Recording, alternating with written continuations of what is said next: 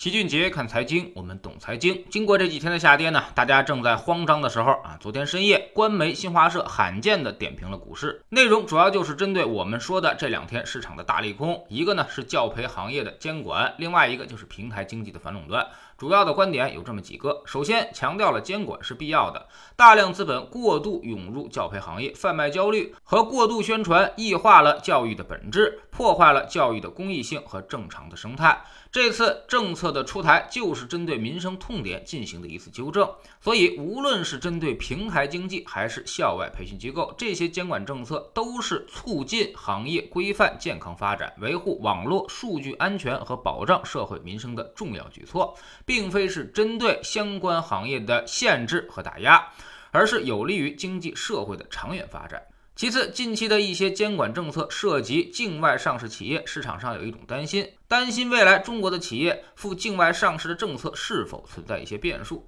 中国资本市场对外开放的步伐是否放缓啊？新华社也给了回应。走出去要回来，总体上呢都是支持的，但前提是要符合境内相关法律法规和监管要求。不论在哪个市场上市，都要遵守当地的法律法规，都要树立公众公司的意识，敬畏法治，敬畏投资者。此外呢，新华社还说了说，中国经济稳中向好是资本市场健康发展的基石。这里面呢列举了很多数字啊，那么都是经济半年报的，我们这里就不再重复了。受此消息影响，昨天晚上 A 五零指数是大涨，接近百分之三。而美股中概股方面也全面迎来了反弹，滴滴涨了百分之十，阿里也涨了百分之五，京东涨了百分之八，网易有道是涨幅最大的，涨幅了百分之三十上去。其实呢，我们可以简单的把新华社这个文章呢视为一次政策按摩，跟老齐在知识星球秦杰的粉丝群里面给大家做的按摩差不太多，都是一次心理辅导性质的，让大家能够冷静下来。政策不愿意看到市场暴跌，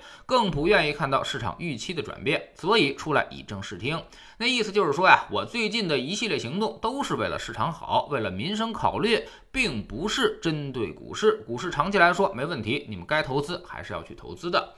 有人可能过来要问了，说这个文章是否意味着政策底已经出现呢？确实是可以这么理解，这就是妥妥的政策底。但是还有一句话，大家一定要十分清楚，那就是政策底并不代表市场底，政策底往往在市场底之上。就拿二零一八年来说，十一月份的时候，一行两会就频频出来喊话，但是直到二零一九年初，市场才终于见到了市场底，开始出现了反弹。所以这个大家心里要有预期，而且这次文章是比较温和的。只是解释了一下为什么要强监管教培和严管平台经济，并没有说就此收手的意思，后面肯定还要继续管下去。所以大家也不用过于兴奋，一说到新华社发文了，市场马上就要涨回来，可能性并不太大。像教培行业基本面已经彻底改变，这是不争的事实。现在任何的反弹都是资金撤出的机会。而至于平台经济，后面也估计还有大雷。除了阿里已经被罚了一次，暂且上岸之外，其他几家公司呢也都在瑟瑟发抖之中，一切皆有可能。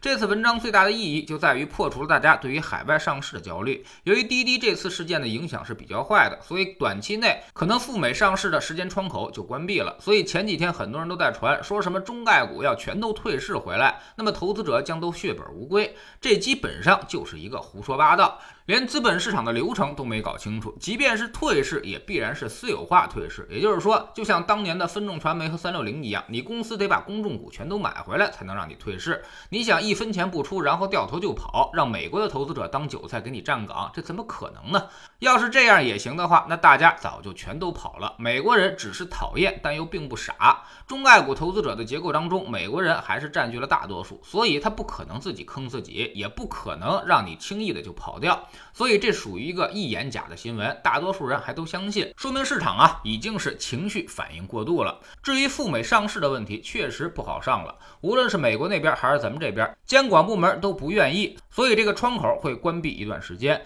但不可能完全封闭。资本市场跨境流流动还是必须的，中国的资本市场也会持续对外开放，这个基调不会改变。双方现在已经完全交织在了一起，现在你也不可能完全封闭了。最近呢，如果您在知识星球我们的粉丝群里面，不妨呢这几天没事儿好好翻翻二零一八年的内容。星球它是个好东西啊，所有的东西它都有记录，大家的贪婪和恐惧全都留着。你翻翻，其实就知道，今天我们所担心的这些东西啊，跟二零一八年完全是一毛一样。什么封闭、摩擦、对抗，还要把海外独角兽全都弄回来。那会儿呢，因为有川总这位人民表演艺术家在，所以呢显得是比现在要严重的多，也更恐怖。但是其实换汤不换药，全都是打嘴炮的东西，它不可能完全落实。所以到了二零一九年市场涨起来之后，你就会发现这些东西一下全都不存在了，反而后悔当初啊，应该多买一点儿。未来其实也肯定一样。昨天我们就说了，这是一个未来几年都难得一见的黄金坑，错过了这次机会，未来你同样会后悔。所以加入知识星球秦杰的粉丝群啊，这两天呢，我们就抓紧来讲策略。昨天把抄底中概股的工具都给大家梳理了一遍，各自都有什么优势、什么劣势，我们更倾向于使用哪个，都给你分析的明明白白的。我们叫做极限估值已经出现啊，未来还有两个条件也即将出现，所以最近中概股要给予格外的关注了。我们总说投资没风险，没文化才有风险。我们不但会给出结论，还会告诉你分析的原因和逻辑，让你可以自己掌握分析的技巧和方法。在知星球老七的读书圈里，我们继续讲逃不开的经济周期第二步。昨天我们说到了全球房地产的大趋势，有些地方的房子已经多的没人要了，但有些地方呢，可能仍将迎来一个大幅上涨的周期。那么我们自己的房地产现在属于哪个周期呢？房地产变盘又有哪些前提和信号呢？每天十分钟语音，一年为您带来五十本。财经类书籍的精读和精讲，喜马拉雅的小伙伴可以在 APP 顶部搜索栏直接搜索齐俊杰的投资书友会，老齐每天讲的市场策略和组合配置，以及讲过的书都在这里面。读万卷书，行万里路，让自己获得提升的同时，也可以产生源源不断的投资收益。欢迎过来体验一下，给自己一个改变的机会。